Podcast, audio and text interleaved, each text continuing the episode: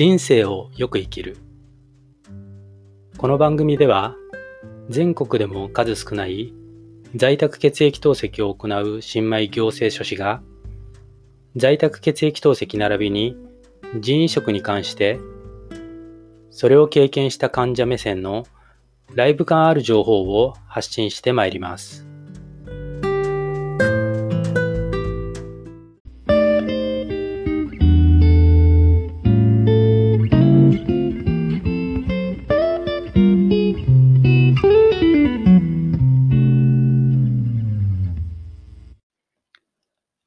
皆さん、こんにちは、こんばんは。おはようございます。人生をよく生きる。本日は2021年1月の6日水曜日になります。新しい年が明けて数日経ってしまいましたけれども、遅ればせながら、2021年もブログ人生をよく生きる、並びにこのポッドキャスト、あ人生をよく生きるをよろしくお願いいたします。えー、新年一発目。えー、たまたまうん、このポッドキャスト、エピソードちょうど40という、まあ、キレのいい数字からのスタートになります。で、何をお話ししようかなということですけれども、まあ、新しいスタートを切る前に、えー、昨年度、2020年の活動をざっと総括しておこうかなと思ってます。えー、2020年の1月の10日にブログ人生をよく生きるを開設しました。で、まあ、追随する形で、えー、同月の28日にツイッターを開始しましたね。で、そこから少し日が経って、9月の8日にポッドキャスト、このポッドキャストを開始してます。で、9月の27日にこう YouTube を開始しました。アカウント作りましたね。まあ、これは、ポッドキャストの音源をね、再利用するという形で、まあ、まあ、新しい、えー、映像をね、えー、撮って出してっていうことではないんですけど、一応開始しましたと。で、10月の8日、まあ、何を思ったか、えー、英語でのポッドキャストを始めました。まあ、当初はね、在宅血液透析や人食に関しての内容を英語で、うん、自分の言葉で話をしようかなと思って、まあ、最初チャレンジしましたけれども、なかなか難しくてですね。なので、現在は、えー、自分自身の英語のスピーキング、特に発音を意識したスピーキングの練習その音源の、こう、アーカイブ場所というかね、うん、そういうことになってしまっていますけれども、まあ、一応やってますということですね。で、えー、新しい年2021年度の、まあ、よく皆さんが言われる抱負ですよね。新しい年の抱負ですけれども、うん、まあ、昨年度、うん、今、ざっと洗ってみましたけども、まあ、在宅血液透析並びに人食に関する患者目線のライブ感ある情報を発信するということで、えー、ブログを皮切りに、えー、Twitter、Podcast、YouTube を、まあ、そういった様々なプラットフォームを通じて、えー、情報発信を開始したわけですけれども、まあね、すべてが手探りで、うん、いろいろ苦労ありましたけれども、それでもなんとかかんとかスタートラインには立てたかなと思ってます。なので、えー、2021年度は、まあ、その活動継続ですね。で、迷ったら自分の理念に立ち返るということで、2021年度も情報の受け手、まあ、特に、えー、私と同じね、慢性腎臓病患者さんの気持ちを第一に、えー、考えて、えー、より有益な、建設的な情報を発信するということに尽きると思います。まあ、それと、まあ、パーソナルな抱負で言うと、うん、英語学習を習慣化させたいですね。特にスピーキング。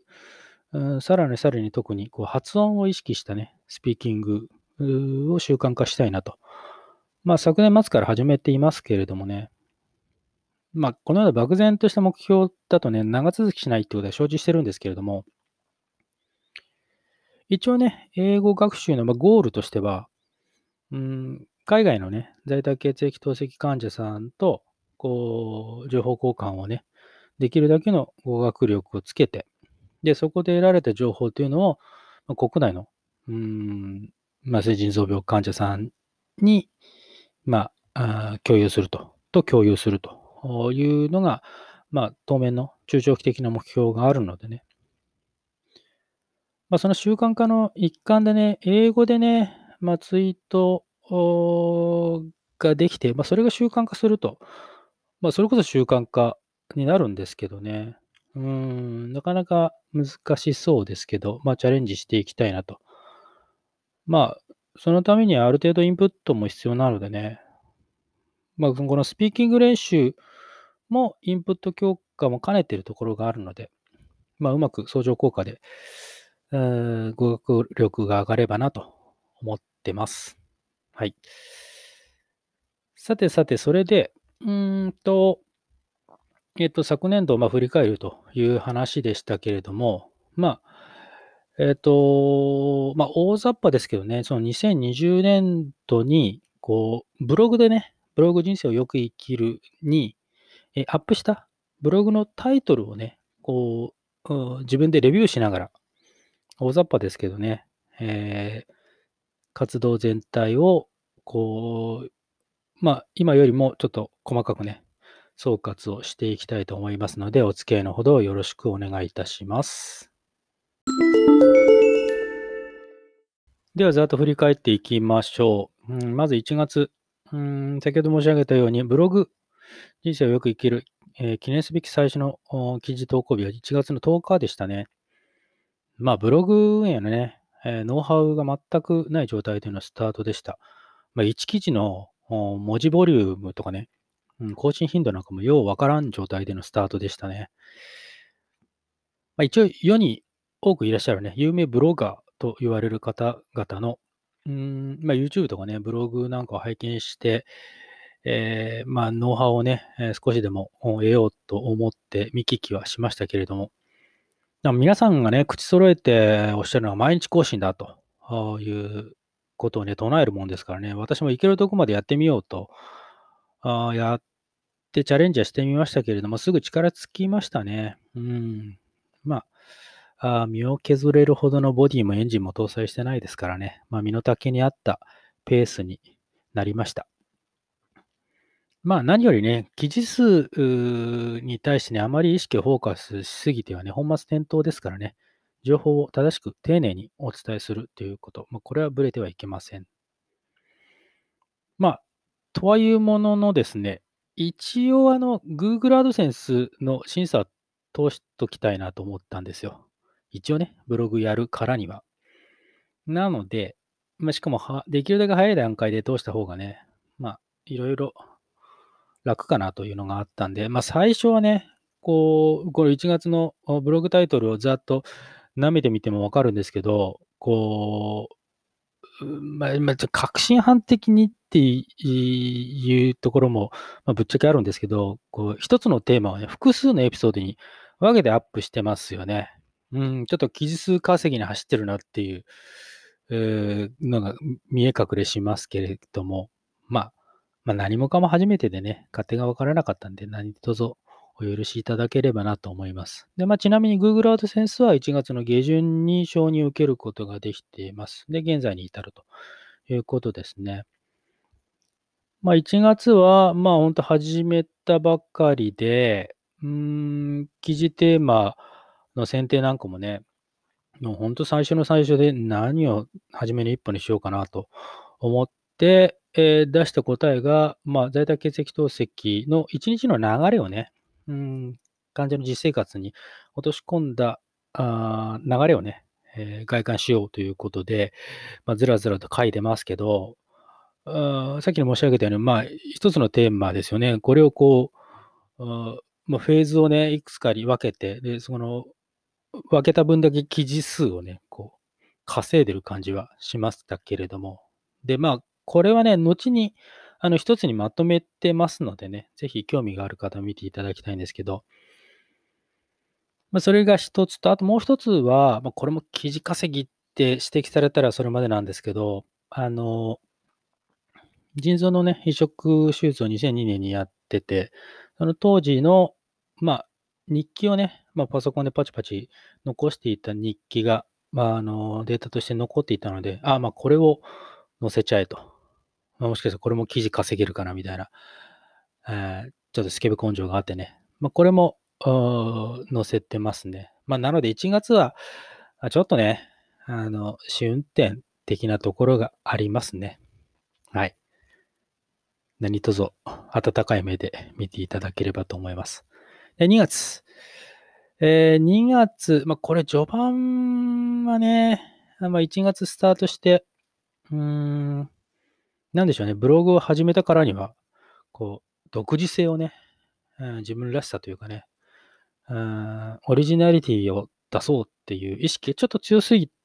た感じが見られますね。うん。あの、在宅血液透析ってなるとね、あのまあ一番の得意性って、まあ先に頭に浮かぶのって自己戦士じゃないですか。なので、まあ、うん、私もね、あ、自己戦士について語ると自分らしさが出るかなと、オリジナリティ出るかなと思ったんでしょうね。なので、自己戦士絡みの記事が多いのが特徴ですね。はい。まあ、一応ざっと2月のタイトルを舐めてみると、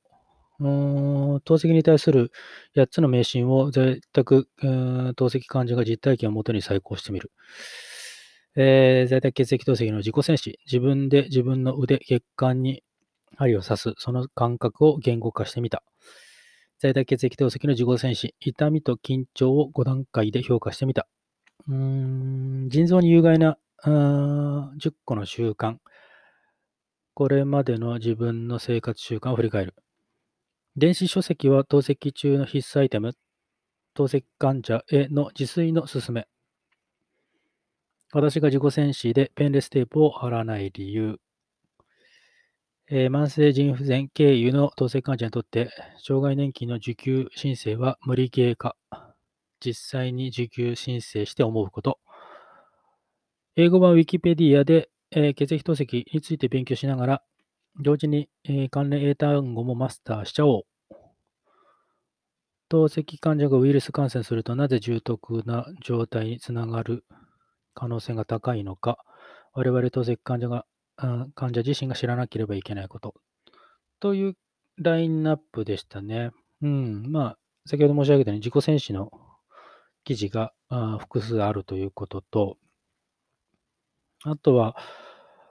うーん、まあ、一番最後のね、この、透析患者がウイルス感染すると、なぜ重篤な状態につながる可能性が高いのか、うんぬんっていう。多分、まあ、これ3月につながってくるんですけど、うん、まあ、今でも大変なね、あの、新型コロナウイルスが、まあ、中国、武漢に端を発したね、えー、COVID-19 が、マスメディアで取り上げられ始めた時期なんですよね。だそれにこうする形でこういう記事をチョイスしたんだと思います。で、3月ですね。3月。3月は、だから、そうですね。コロナ関連が多いですかね。あのなんでしょうね。うん、この時期3月の、その国内のね、マスメディアから流れる情報に、ちょっと物足りなさを感じてたんですよ。まあ今もそうっちゃそうなんですけど。うん。なので、自分の身は自分で守るっていう心情のもとね、正しい情報を自分で掴もうという意識があったんですよね。なので、まあ、その拠り所をどこに求めたかというと、海外のメディア、あメディア記事をを読もうということですね。で、自分自身で読んでみて、なるほどと思った内容を皆さんにシェアしようという思いがありましたね。はい。3月、4月、5月ぐらいまでその手の記事が多いんだと思いますよ。3月見てみると、えっ、ー、と、まず、うん、腎臓移植患者がウイルスに感染すると、なぜ重篤な状態につながる可能性が高いのか、腎移植患者自身が知らなければいけないこと。うん施設透析に比べて在宅透析の優位性を臨床検査値の評価から確認する。えー、透析に関する Yahoo 知恵袋を見ると実に興味深い。えー、新型コロナウイルス関連英文記事を使って、えー、透析患者感染予防に関する英語表現を学ぶ。透析未経験で在宅血液透析を開始した私だからわかる自己戦士時に血管から伝わる感覚の変遷。えー、続新型コロナウイルス関連の英文記事を使って、えー、透析人食感染予防に関する英語表現を学ぶ。えー、前、元人食患者で、現在在宅血液透析患者兼県人食待機者である私が腎臓交換について考えてみる。海外 YouTube 動画で新型コロナウイルス関連の英語表現を学習する。自身の在宅血液透析生活を振り返る。2013年から2019年。私が腎食患者から透析患者となった経緯を、その当時の心情を振り返ると。在宅血液透析で気絶、気絶はできれば避けたい。体調不良時の透析における在宅血液透析、えー、施設血液透析との違い。新型コロナウイルス対策に関して、移植レシピエントからよくある質問。えー、施設血液透析患者向けソーシャルディスタンスの心得。パンデミック状況下で改めて感じる在宅血液透析の利点というラインナップですね。だから、先ほど申し上げたように、やっぱりちょっとコロナと絡めてますよね。うん。あの、腎臓病患者というか、透析患者で、腎食のレシピエントが、まあ、いい感染宿主、い感染宿主であるということを踏まえてね、えー、正しい心構えを持つべきだと思ったんでしょうね。なので、その海外の記事なんかを見て、皆さんにご紹介しているということがありますね。まあ、あとはね、その、うん、まだこの頃までは、記事数をなんとか、まあ、毎日更新とはいかないまでも、できるだけ記事アップしたいなっていう思いがあったので、まあ、ちょっと苦肉の策の、うん、記事なんかもありますね。うん。なんだか、うん、ちょうど、まだまだね、1年前なんですけど、ちょっと青いなという感じはします。はい。では4月いきます。4月も3月に引き続いて新型コロナウイルス関連の海外メディア記事のご紹介が多くなってますね。まあ、ざっと舐めてみると、やむなし、パンデミックで腎食手術が一時停止。もし、異軸血液透析患者が COVID-19 に罹患したら、中国武漢の症例報告より、COVID-19 に罹患した異軸血液透析患者がその後回復した事例、イギリス BBC より、COVID-19 感染拡大の中、人食を待つ10歳の少年について、スコットランドより、パンデミックにより2度目の生体人食延期を余儀なくされたフットボーラーの話、イングランドより、海外透析機器メーカーホームページで紹介されている在宅血液透析の利点、日本の在宅血液透析患者が海外在宅血液透析用マシンについての印象を語ります。在宅血液透析患者が今話題のタブロを語ります。血液透析患者にとっては死活問題、パンデミックで透析透析機器が不足。アメリカ CNN より。えー、U は安し、行う形。在宅血液透析を続けるため、患者に求められる資質とは誰が修復人移植を潰すのか、日本移植学会の深い闇を読んで、COVID-19 リスク低減のため、週2回の血液透析にその真意は、点々点ということですね。うん。まあ、新型コロナウイルス関連の情報がちょっとずつね、うん、自分の中で分かってきて、その実情が少しずつ理解してくるにつれてね、こう同じ透析患者でも、こうウイルスに、ウイルスのね、脅威にさらされやすい通院血液透析に比べてね、在宅血液透析という自身の透析環境の優位性っていうのは感じてましたね。で、そこにフォーカスした記事も見られますね。はい。まあ、そんなとこですかね。まあ、あとは、まあ、うーん、前月3月同様に、まあ、うん、記事のね、テーマを捻出するためのうんまあ、記事っていうのも、えいくつかありますけども、まあ、あとは、なんでしょうね、特徴っていうか、あの、海外のね、在宅血液透析の機械について、の記事があって、これは、あの、個人的には面白かったですよ。うん。あの、ぜひ、関心ある方読んでいただきたいですね。ああ、これが在宅血液透析用のマシンなんだっていう、あ、こんなデザインなんだ、こんなサイズ感なんだっていうね。あの、動画なんかも添付してるのでね、ぜひ、えーご覧いただければと思います。次、5月。5月ですけど、うーん、まあ、これもね、基本的には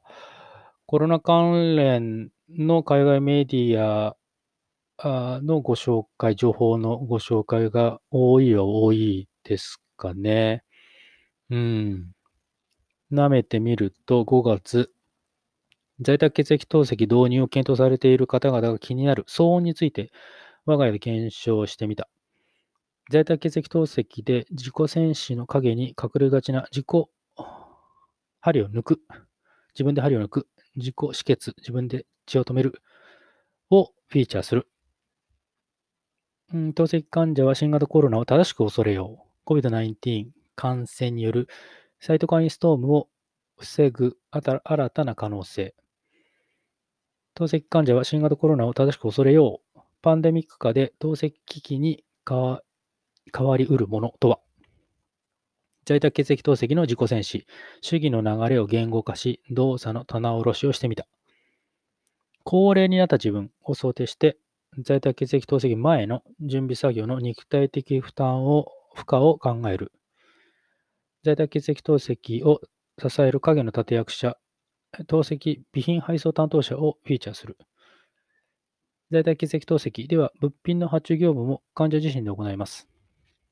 在宅血液透析に必要な物品の収納方法について、血液透析の現状と今後のあり方について、海外腎臓専門医のインタビューより、サッカー好きの透析患者は皆やってるサッカーアプリウィクラを語る。コミュニティハウス血液透析は、在宅血液透析導入障壁を解消するオプションとなり得るかとなってますね。うん。まあ見た感じ、まあコロナのは、うんコロナ関連のものもありましたけれども、在宅に結構特化したのはありますね。あの物品のこととかね。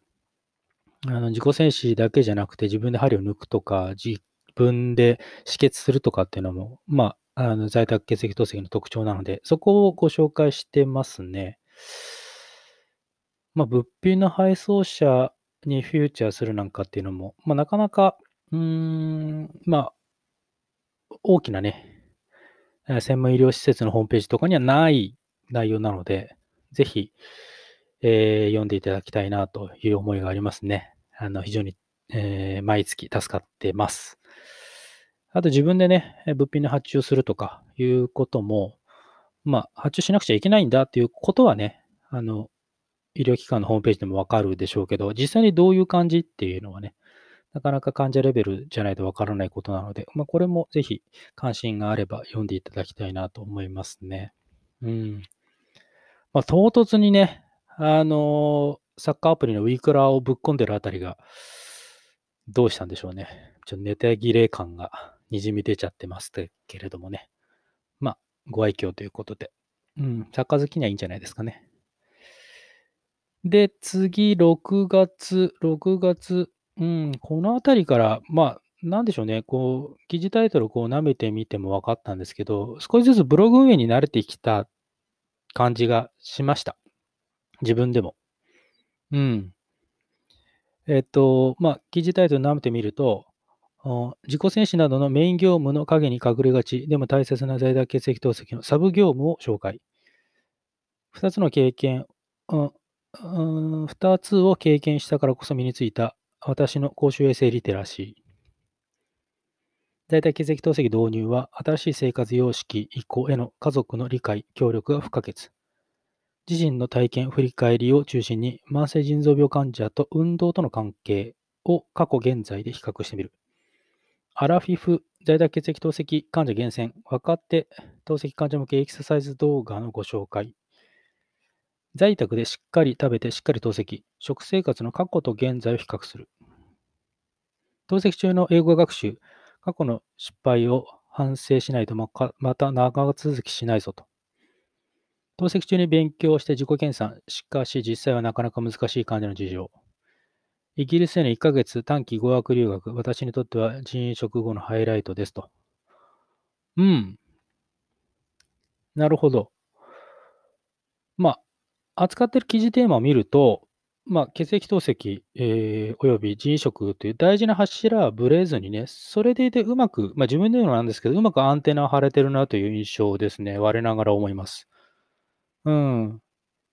その視点がね、当事者ならでは、うん、在宅血液透析患者、当事者ならではって感じがしますね。うん、一段成長した時期じゃないですかね。自分で言うのもなんですけど。うん。あの、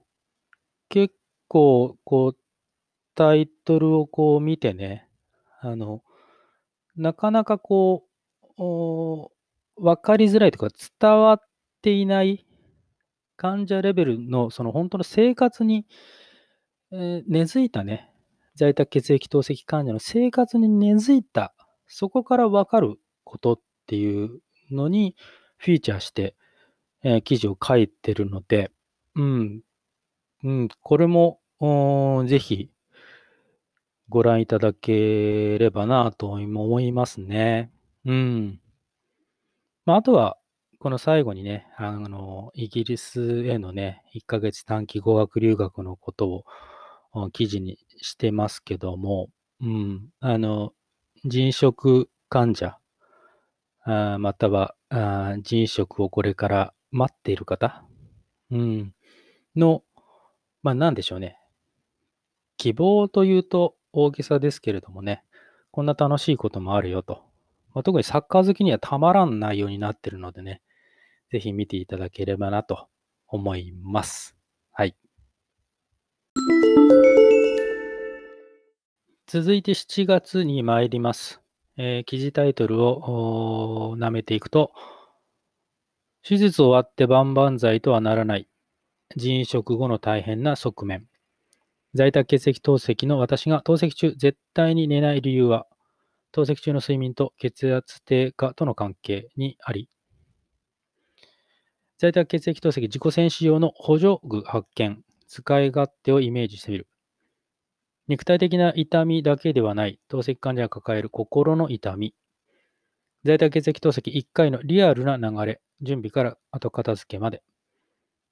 世界の在宅血液透析並びに人移植普及率、日本の立ち位置は、COVID-19 パンデミック下であっても移植手術は続けるべき。キングカズの言葉を通じて在宅血液透析患者である今の自分の心の内を言語化してみる。在宅血液透析でシャント閉塞、その時私が取った行動とは、日本透析医学会維持血液透析ガイドラインを在宅血液透析患者自身が読んでみた。日本透析医学会誌、頻回長時間透析の現状と展望を患者自身が読んでみる。日本透析医学会誌、えー、頻回長時間透析の現状と展望を患者自身で読んでみる。続ですね。で、これの最終章ということになりますね。で、まあ、最後にありましたように、こう、医療従事者向けのね、専門記事というのを、まあ、読んでみて、まあ、その内容をね、患者視点というフィルターを通して、同じ、えー、私と同じね、えー、慢性腎臓病患者、CKD 患者さんの方々にご紹介するということの、まあ、一定の意味、意義ということに気づいてね、そういったことに着手し始めた月と言えるんじゃないでしょうかね。日本透析医学会の維持血液透析ガイドラインと、日本透析医学会誌の、えー、頻回長時間透析の現状と展望に関してまとめた記事というのは、うん自分で今読んでも非常に読み応えありますよ。自分でのもおかしいですけどね。うん。まあ、かなりね、内容自体は難解っちゃ難解なので、まあ、だから読み応えがあるんですけれども、まあ、私個人としてはね、あの、患者自身が、うん、自分の患っている病気のこと、そして行っている治療に関してね、まあ、受け身一辺倒ではなくて、やはり能動的に学習、勉強すべきだということは思っているので、まあ、その点、こう、こう同じね、慢性腎臓病患者さんにご紹介するという目的があると、こう、より、こう、正確なね、うん、情報を、その、医療従事者向けの専門記事ですから、本筋は絶対外してはいけないと。だけれども、うーん、患者という視点のね、フィルターを通して、こう、皆さんにご紹介するってなると、こう、生半可なね、こう、斜め読みじゃいかんわけですよ。しっかり読み込んだりするのでね、だから自分自身の勉強にもなるんですよ。はい。まあ、そのことにこう気づいた月でしたね。はい。あとは、あのー冒頭に話した、その1月ね、その、記事稼ぎと、ちょっと言ってましたけど、その在宅血液透析1日の、こう、こう、リアルな流れっていうのはね、ここで、あの、一つにまとめてます。はい。関心ある方はぜひ読んでいただければなと思います。うん。あと、カズさんの言葉なんかの記事がありますけど、ちょっとこれ記事不足感がありますけどね。まあでも、うん、カズさんの言葉は常に私の家の RO 装置の上に、えーずっとありますのでね。まあ、私にとっては大切なものなんですけど、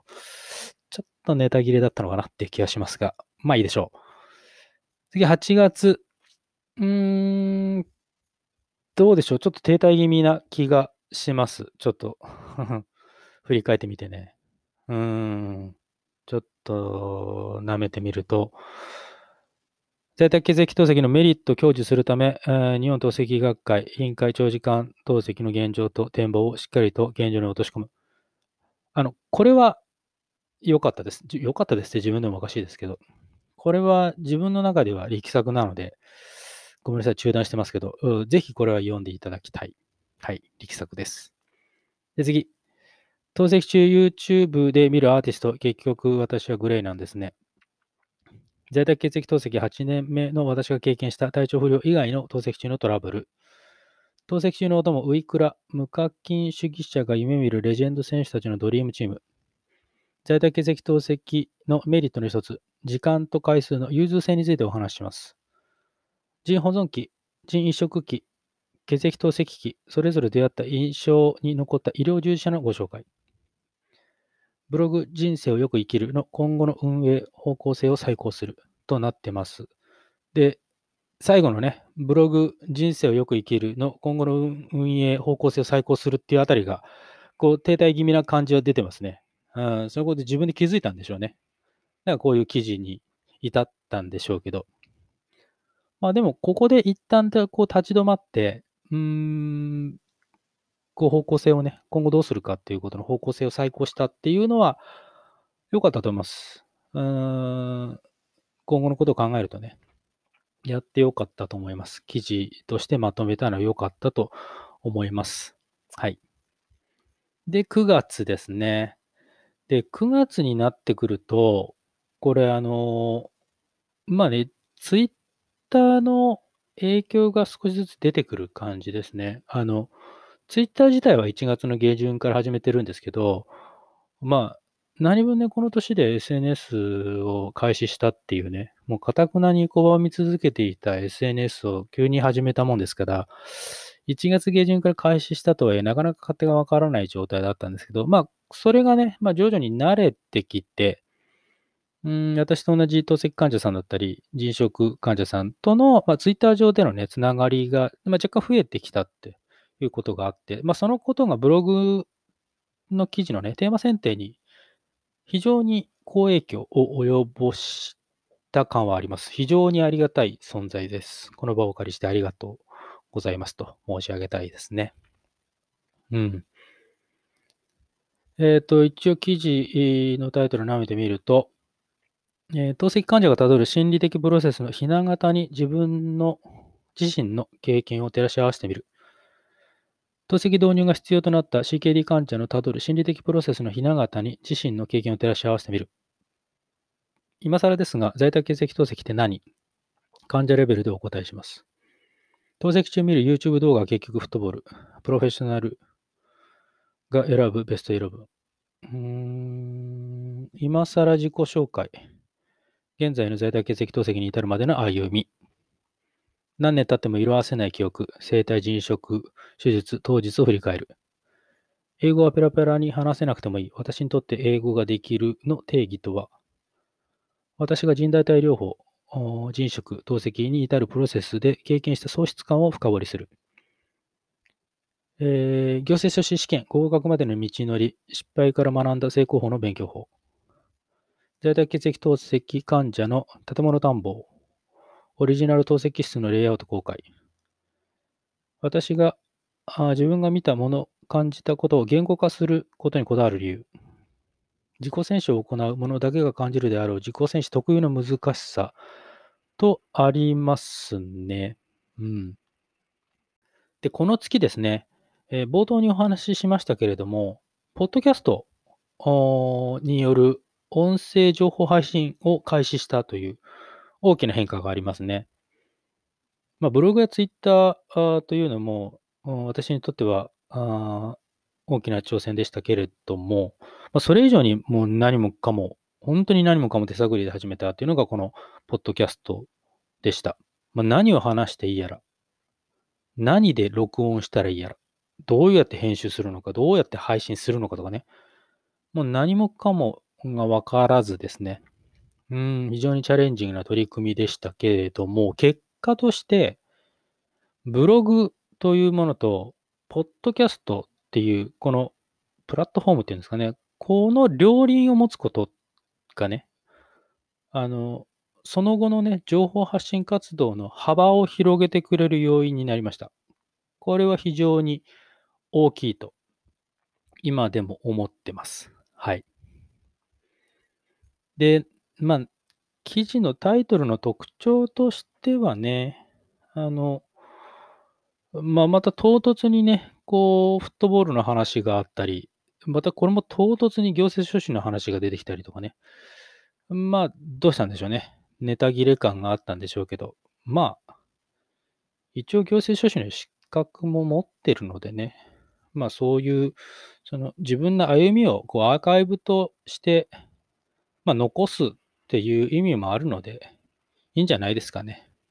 はい。うん。で、10月いきますね。10月は、こう、今申し上げたように、その情報発信をね、ブログとポッドキャストを両輪としたことでね、そのブログの記事数自体は減少してます。あの、質は落ちてないと自負しておりますけれども、あの、ブログの記事数自体は減少してますね。まあ、見てみると、まず、うん、ドローンにより輸送された臓器が移植を待つ患者のもとへ届く未来。在宅血液透析の経験をジャパニーズ・イングリッシュで世界へ発信してみる。専門スタッフ不在。在宅血液透析の難しさと怖さを再認識。在宅血液透析のメリットは、時として人によってデメリットになり得る。良い〇〇とは、悪い〇〇とは、専門家に対する素人の判断基準。英語でポッドキャスト、そのために必要な血液透析に関する英単語。英語で自己紹介、そのために必要な在宅血液透析に関する英文を覚えてしまおう。という、ちょっと記事数としては少ないですね。うん。で、これはですね、まあ、特徴としては、あのこのポッドキャストをね、あの9月から始めたと申し上げましたけれども、もう英語でね、ポッドキャストを配信し始めたって、まあ、何を思ったか。これを始めたっていうのも、まあ一つの特徴ですよね。活動としての特徴だと思います。うん。あの、まあまさにこのブログのタイトルでね、ブログの記事で在宅血液透析の経験をジャパニーズ・イングリッシュで世界へ発信してみるという記事を書きましたけれども、あの、この英語でね、あの、ポッドキャスト配信、音声配信しようという、まあ、きっかけにあったのは、あの、あまあ、年末にね、吉本興業から独立をされた中田敦彦氏の YouTube 大学ですね。これのある英語学習に関する番号を見たからなんですけれども、うん。あの、自身の活動の柱に英語が加わったっていうことで、その、なんでしょうね。うん、まあ、冒頭に、まあ、初心表明演説じゃないですけど、言いましたように、海外のね、在宅血液透析の患者さんと情報交換をして、まあ、そこで得た情報っていうのを国内のあの CKD 患者さんの方々と共有したいっていう、こう、大きな、中長期的な目標ができたっていうのは、この時期ですね。はい。非常に私にとっては大きいことだったと思います。はい。では最後、11月、12月一気に参ります。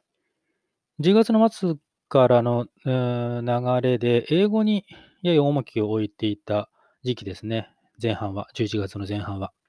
なので、ブログ記事、えー、というよりは、私の英語学習のノートみたいな使い方をしてしまって、うん、読者の方には大変申し訳ないなと思ってはいるんですけれども、ちょっと記事タイトルを舐めてみますと、まあ、最初からそうですね。英語で自己紹介、そのために必要な腎移植に関する英文を覚えてしまおう。これ勉強ブログですね。腎移植に関する英文を発音記号を意識して覚える。ブリティッシュ・イングリッシュ。これも、えー、勉強ブログですね。血液透析、在宅透析に関する英文を発音記号を意識して覚える。これも勉強ブログ。在宅血液透析導入8年目でのポカ。次回の念を込めて白状します。私が考える在宅血液透析の導入継続するために必要な一番の条件。体調不良時に在宅血液透析施行するか否かをどう判断するか。人生副甲状腺機能亢進症について患者自身で独学してみる。とありますね。うん。あのまあ、英語学習、まあ、特にこの発音記号っていうかね、発音に意識することに目覚めちゃったんですね。はい。で、あのー、当初はね、その英語でのポッドキャストで、ジャパニーズ・イングリッシュで、えー、ポッドキャスト配信、何を配信するか、えー、在宅血液透析並びに腎移植に関しての内容を自分の言葉で発信しようという意気込んではいたんですけど、なかなか難しいということで、まあ、今ではね、まあ、現在進行形ですけど、あの、自分のえスピーキング、特にその発音記号、発音に意識した、えー、スピーキングの練習、My English Pronunciation Training っていうことで、その音声の、うん、なんでしょうね。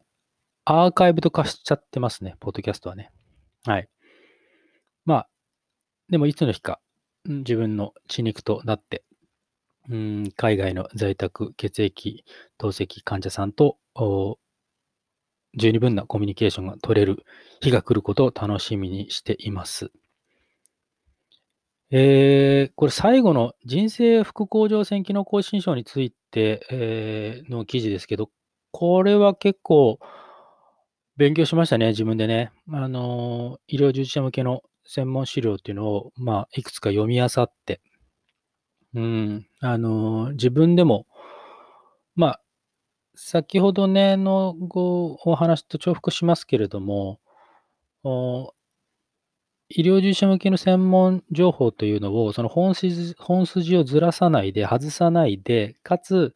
えー、私と同じ、えー、慢性腎臓病患者さんに、えー、情報を提供する、まあ、シェアをするっていうことになると、え私自身が、まあ、生半可なあの理解、認識ではいかんわけですから、私自身が、あの、専門記事、うん、専門文献というのを、こう、精読する、読み込むっていうことが必要になりますから、私自身にとって非常に勉強になる。私のためになる、うん、機会になりましたね。うん、特にこの人生副甲状腺機能亢進症の基準っていうのは、なかなか複雑回帰な部分があってですね、私自身、こう、ちょっと混乱してたところがあったんですけど、まあ、これを機に、え、少しは理解できたかなと思ってますので、ま、もし、あの、関心のある方、あの、実際、あの、PTH のね、数値をコントロールするために、あの、まあ、薬を飲まれている透析患者さんも多数いらっしゃるでしょうから、まあ、そのあたりで、えー疑問に思っていることがもしあったらですね、あの、まあ、ぜひ、まあ、この素人のね、書いた記事でどれだけ解消されるかどうかわからないですけど、まあ、ぜひ、あの、お立ち寄りいただければなと思います。で、12月。12月ですね。これ、まあ、12月だからというわけじゃないんですけど、あのーこのツイッターをね、始めたことで、あ同じね、私と同じ、こう、透析患者さんだったり、腎食患者さんとつながりを、SNS 上ですけれども、つながりを持てたということ、まあ、自体も非常に喜ばしい、ありがたいことなんですけども、あの、さらにさらにね、あの、現役の医療従事者の方ともつながりを持つことができたと。まあ、これがだからやっぱりこう SNS の強みなんでしょうね。うん。で、その中でもね、あの、私にとって大きかったのは、まあ、Twitter のアカウント名で言うと、内海武雄さんですね。こと、大竹陽一先生とのあつながりを持てたというのは私にとって非常に大きかったです。はい。あの、まあ、中でもね、やっぱ、度肝を抜かれたのが、その、先生の方からね、DM をいただいたんですよ。で、それが、私が10月かな ?9 月かなに、まあ、書いたブログの記事があって、で、まあ、それはその、透析患者っていうか、慢性腎臓病患者の方が透析に至るまでの、まあ、心理的プロセスをね、あの、どのようにたどるかっていうことにフォーカスした記事を書いて、で、その参考文献があるんですけど、その参考文献を書かれていたのが大竹陽一先生だったんですよね。で、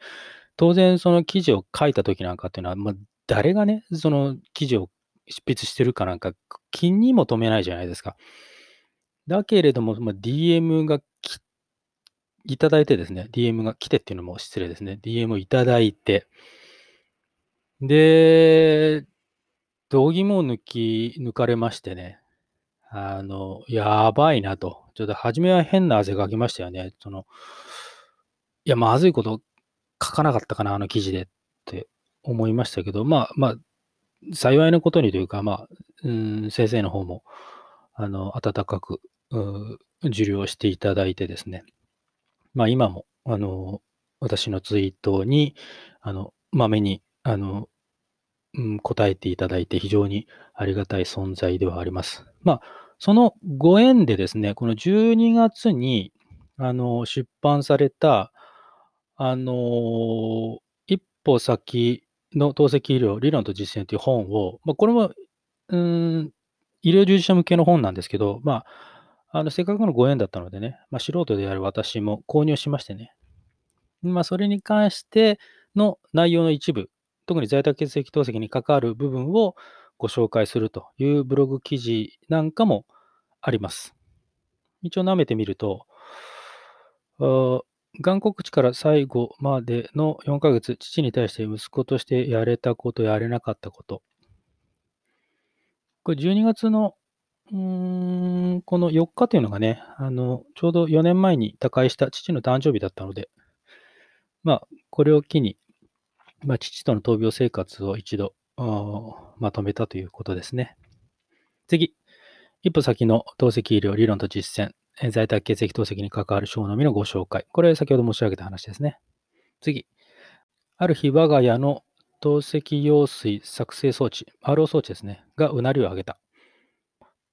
ちょっと故障しちゃったんですね。はい。次、在宅血液透析の自分で針を抜くという行為と、施設血液透析での針を抜くとでは、やはり、え患者心理は違う。移植時に排泄となった生体腎食レシピエントの心理、今思う本音。腎食レシピエントにとって移植コーディネーターは調整役を超えた存在ですというラインナップになってますね。はい。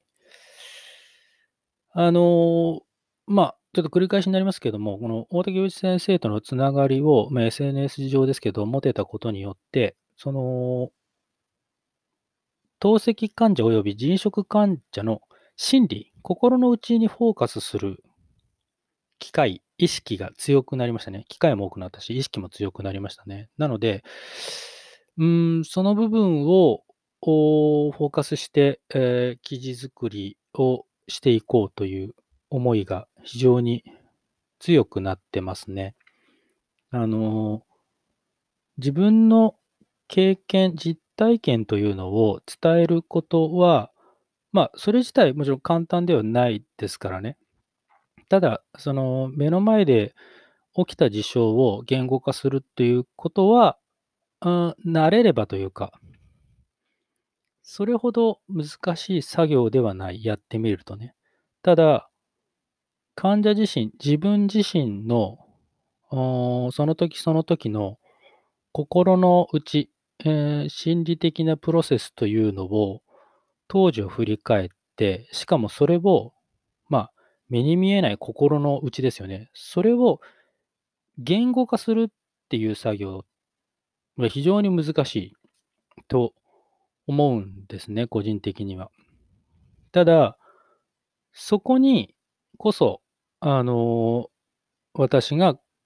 うんまあ、こういうメディアでね、情報発信する意義、意味みたいのはあるんじゃないかなと思ったりもするんです。なので、うーん、難しい作業ですけどね。まあ、これからも、これまで人食をして、で、人食が廃絶してしまって、で、えー、施設血液透析を経ずに、現在在宅血液透析を導入、でも8年目ですけど、で、その時々で、えっ、ー、と、自分で感じてきたことっていうものをね、ものというか、ことというか、その心情を、できるだけこう、うん、同じ、えー、思いをされるであろう、されているであろう方々に、こう、言語化してね、あの、表示するということに、こう、意識をね、あして、うん、情報発信活動をしていきたいなと、強く思った次第です。はい。え以前、勝間和代さんが、えーと、YouTube 動画でこんな話をされていたんですね。情報発信者は繰り返し恐れるなと。同じことは100回以上メッセージを繰り返してようやく浸透するくらいですということをおっしゃっていましたね。うん、この情報発信者は繰り返し恐れ恐れるなということですね。あと、毎回、えー、聞く人っていうのは変わるんだからということは、非常に、えー、自分に刺さったし納得ですね。うん、あの、まあ、勝間和代さん曰く、もう手を変え、品を変ええー、しつこく発信しろということですので、あの、今回ね、この場を借りて2020年度の振り返りをして、うーん、この情報のね、えー、発信者は繰り返し恐れるなと、あの、手を変え、品を変え、しつこく発信しろということが確信になりましたね。うん、つまり、過去のそのブログ記事というのも、それこそ手を変え、品を変え、しつこく発信していこうという思い、確信めいたものが芽生えましたね。あの、自分でね、こう、振り返っても、今ね、今振り返っても、記事タイトルと内容が、あの、一致しないんですよ、すべてがね。一致するわけではないんですよ。で、逆に、逆にというか、自分で今読み返してみて、読み返してみると、我ながらね、あ、結構いいこと書いてんじゃんって思うこともあるんですよ。もう、もちろんね、あの、打作はありますよ。多くありますよ。ありますけど、いや、意外といいこと書いてんじゃん、俺っていう記事も結構また逆にあるんですよ。うん。なのでね、あの、もちろんその読者並びに視聴者が今何を求めているか、そこを第一に考えるということは当然としながらも、私が自分でね、これはぜひ皆様に伝えたいと強く思う内容に関してはね、あの繰り返しを恐れず、しつこく、しつこく、うん、発信し続けようかなと思ってます。うん。まあ、ブログのこの記事そのものはね、こうアーカイブとしてまあ残っているので、まあそこにどうこう視聴者、読者を導いていくかっていうことですけど、が読んでいただけるようにね。まあ、その発信媒体っていうのは、まあ、ツイッターだったり、ポッドキャストになってくると思うんですね。はい。ただ、あのー、まあ、この新しい年にね、まあ、まだまだいろいろなプラットフォームもありますのでね、その、自らの可能性というのは狭めずにね、もう、まあ、さらなるね、新しいプラットフォームが、あ、これ面白いなというものがあればね、挑戦してみていきたいですね。うん、まあ、それが何かわかりませんけどね。はい。まあ、最後に、そのまあ冒頭に、えー、お話しした話と繰り返しになりますが、2021年度の抱負をね、えー、再度ここでご紹介させてください。まあ、2021年度も昨年同様ね、在宅血液透析並びに人食に関する患者目線のライブ感ある情報を発信するということをね、あのー、柱に、えー、まあ、活動そのものにね、迷ったら、うん、自分の理念に立ち返って、えー、情報の受け手であるね、特に、えー、慢性腎臓病患者、CKD 患者さんの気持ちを第一に考えた、あより有益な建設的な情報を発信するということが一つ、大きな柱の一つ。それと、パーソナルの部分では、英語学習を習慣化すると。え、スピーキング、特に発音を意識したスピーキングの練習、英語学習を習慣化すると。で、うんとにもかく今その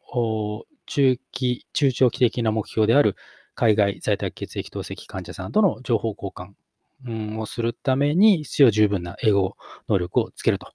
で、その暁には、うん、そこで得られた、ね、情報というのを、うん、国内の慢性腎臓病患者さんとシェアをするという、その中長期的な目標、ゴールに向けてね、え英語学習も習慣化していきたいなと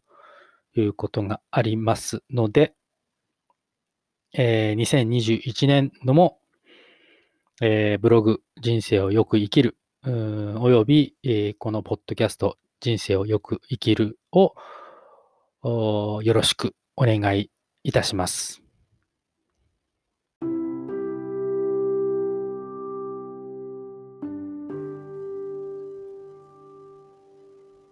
ということで、今回は以上になります。この番組では、引き続き、在宅血液透析並びに人員食に関する患者目線での情報を発信してまいります。ブログ、人生をよく生きるも解説しておりますので、そちらもご覧いただければ幸いです。URL は https コロンスラッシュスラッシュキングダイ2020ハイフンブログドットコムです。それではまたお会いしましょう。ご視聴ありがとうございました。